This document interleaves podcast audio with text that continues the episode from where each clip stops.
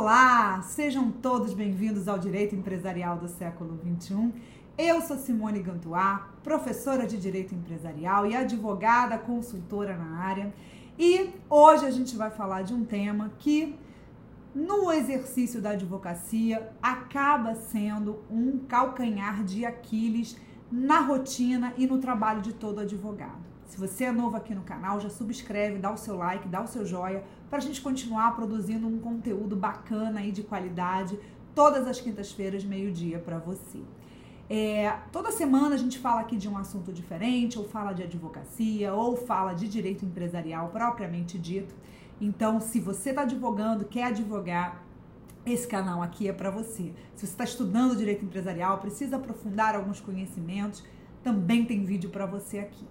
E a gente já tem sempre temas mais ou menos programados, mas às vezes vem um tema novo e fura fila. E o tema de hoje foi um fura fila desses. É, como vocês viram no início do vídeo, estava explicando que eu sou advogada consultora, eu não trabalho mais na área de contencioso, é, não tenho mais processo. Para dizer que eu não tenho um processo, tem um aqui, outro ali, mesmo assim, é, são coisas muito familiares, eu particularmente não advogo mais no contencioso.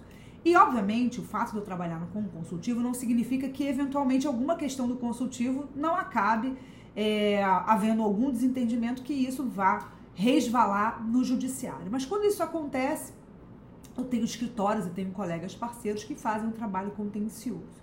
Mas não obstante o fato de eu não advogar mais no contencioso, não significa que eu não tenho experiência nessa área. Durante muito tempo da minha vida eu militei na área do contencioso e tenho experiência né, prática da advocacia contenciosa. E uma das coisas que eu vi mudar muito ao longo do tempo, e esse é o tema central desse, desse vídeo, uma coisa que eu vi mudar muito ao longo do tempo, dos últimos 20 anos, foi o processo de informatização dos processos judiciais. Quando os processos judiciais passaram a ser é, eletrônicos e informatizados, não só antes até mesmo deles serem eletrônicos, mas quando os procedimentos e os processos e as informações processuais passaram a ser disponibilizadas na rede mundial de computadores, né, no www, dos respectivos TJs, TRFs, TRTs da vida, é, um passo muito importante foi dado, e importante no sentido inclusive positivo. O seu cliente passou a ter acesso a informações, não só do ponto de vista jurídico, dando uma gulgada, como também procedimental. Ele poderia, com o número do processo, entrar no site do respectivo tribunal e, e pegar um andamento. É, para quem trabalha certo, para o advogado que trabalha certo, que, tá, que cumpre suas obrigações com o seu cliente, isso é uma, foi uma coisa muito positiva, porque às vezes o cliente ia lá, olhava e ficava tudo certo. Mas por outro lado, é, muitas vezes isso é um problema para o advogado. E por que, que isso é um problema? Vamos entender esse problema. Porque o cliente, muitas vezes, não sabe o processo, não sabe direito material, e ele pega o recorte do andamento, né? Aquilo que aconteceu naquele momento, naquele caso, naquelas circunstâncias, e ou ele generaliza completamente, sem entender o contexto do caso concreto dele, e aí eu tô falando do direito material, como tem outras situações em que ele tem conhecimento de um andamento que, por exemplo, ainda não foi publicado. Ainda o advogado ainda não foi intimado. Então ele às vezes entra em contato com o advogado desesperado, achando que o advogado já devia ter feito alguma coisa, o advogado está negligenciando o processo. E isso, gente, é muito desagradável para o advogado, porque o cliente, ele precisa entender, isso é uma questão muito importante hoje em dia, ele precisa entender que ele precisa ter uma relação com o seu advogado de uma dupla confiança. E que dupla confiança é essa? Primeiro, a confiança na qualidade técnica daquele advogado, ou seja, se eu estou num processo tributário, que eu, que eu confio na expertise dele processual e tributária, se eu tiver num processo de família, que eu confie no trabalho e na expertise dele no tema familiar, e também em qualquer outra área do direito. Então você precisa, em primeiro lugar, confiar que o seu advogado sabe o que está fazendo, porque senão você não deveria contratá-lo se você tem dúvidas em relação a isso.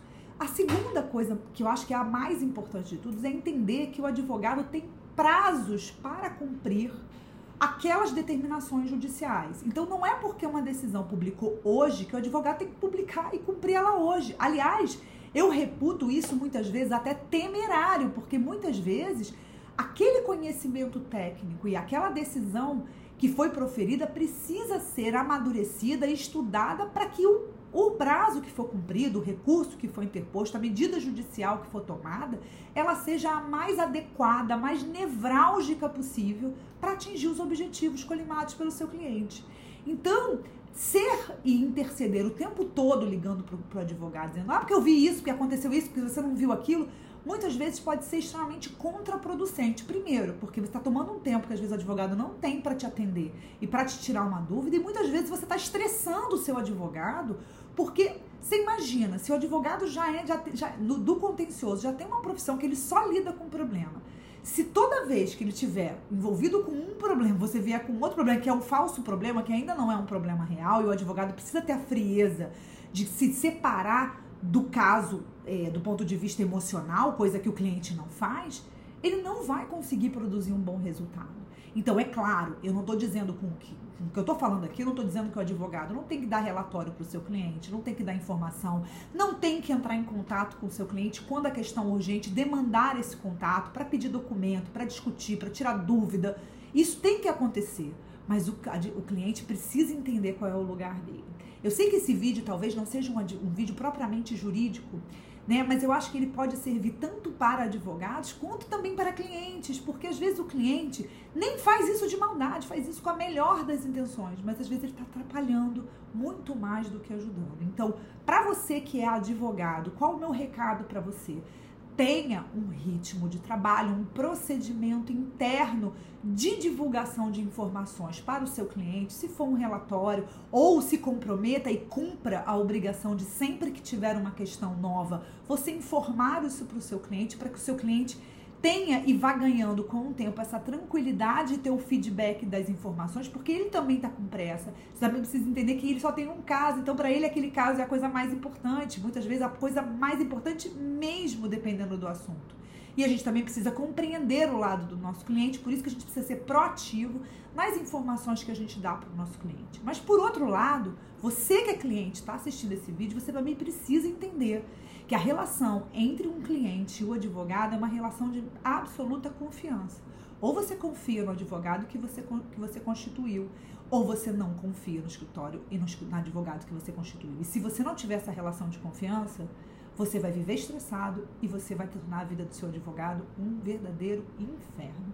Estou dizendo isso porque, justamente por lidar com tantas pessoas com esse grau de estresse em função do acompanhamento do processo, mesmo sabendo que eu sempre fiz um trabalho muito adequado e lidando com todos os desafios inerentes ao judiciário, porque não acho que é fácil advogado contencioso, muitíssimo pelo contrário, cada vez está mais difícil para o advogado militante advogar na área no contencioso as coisas vão ficando em níveis de estresse insuportáveis. E vai chegar um momento que, dependendo da circunstância que você viva com o seu advogado, talvez a relação fique absolutamente sustentável quando ela poderia ser próspera, desde que as partes tivessem a respectiva paciência um com o outro.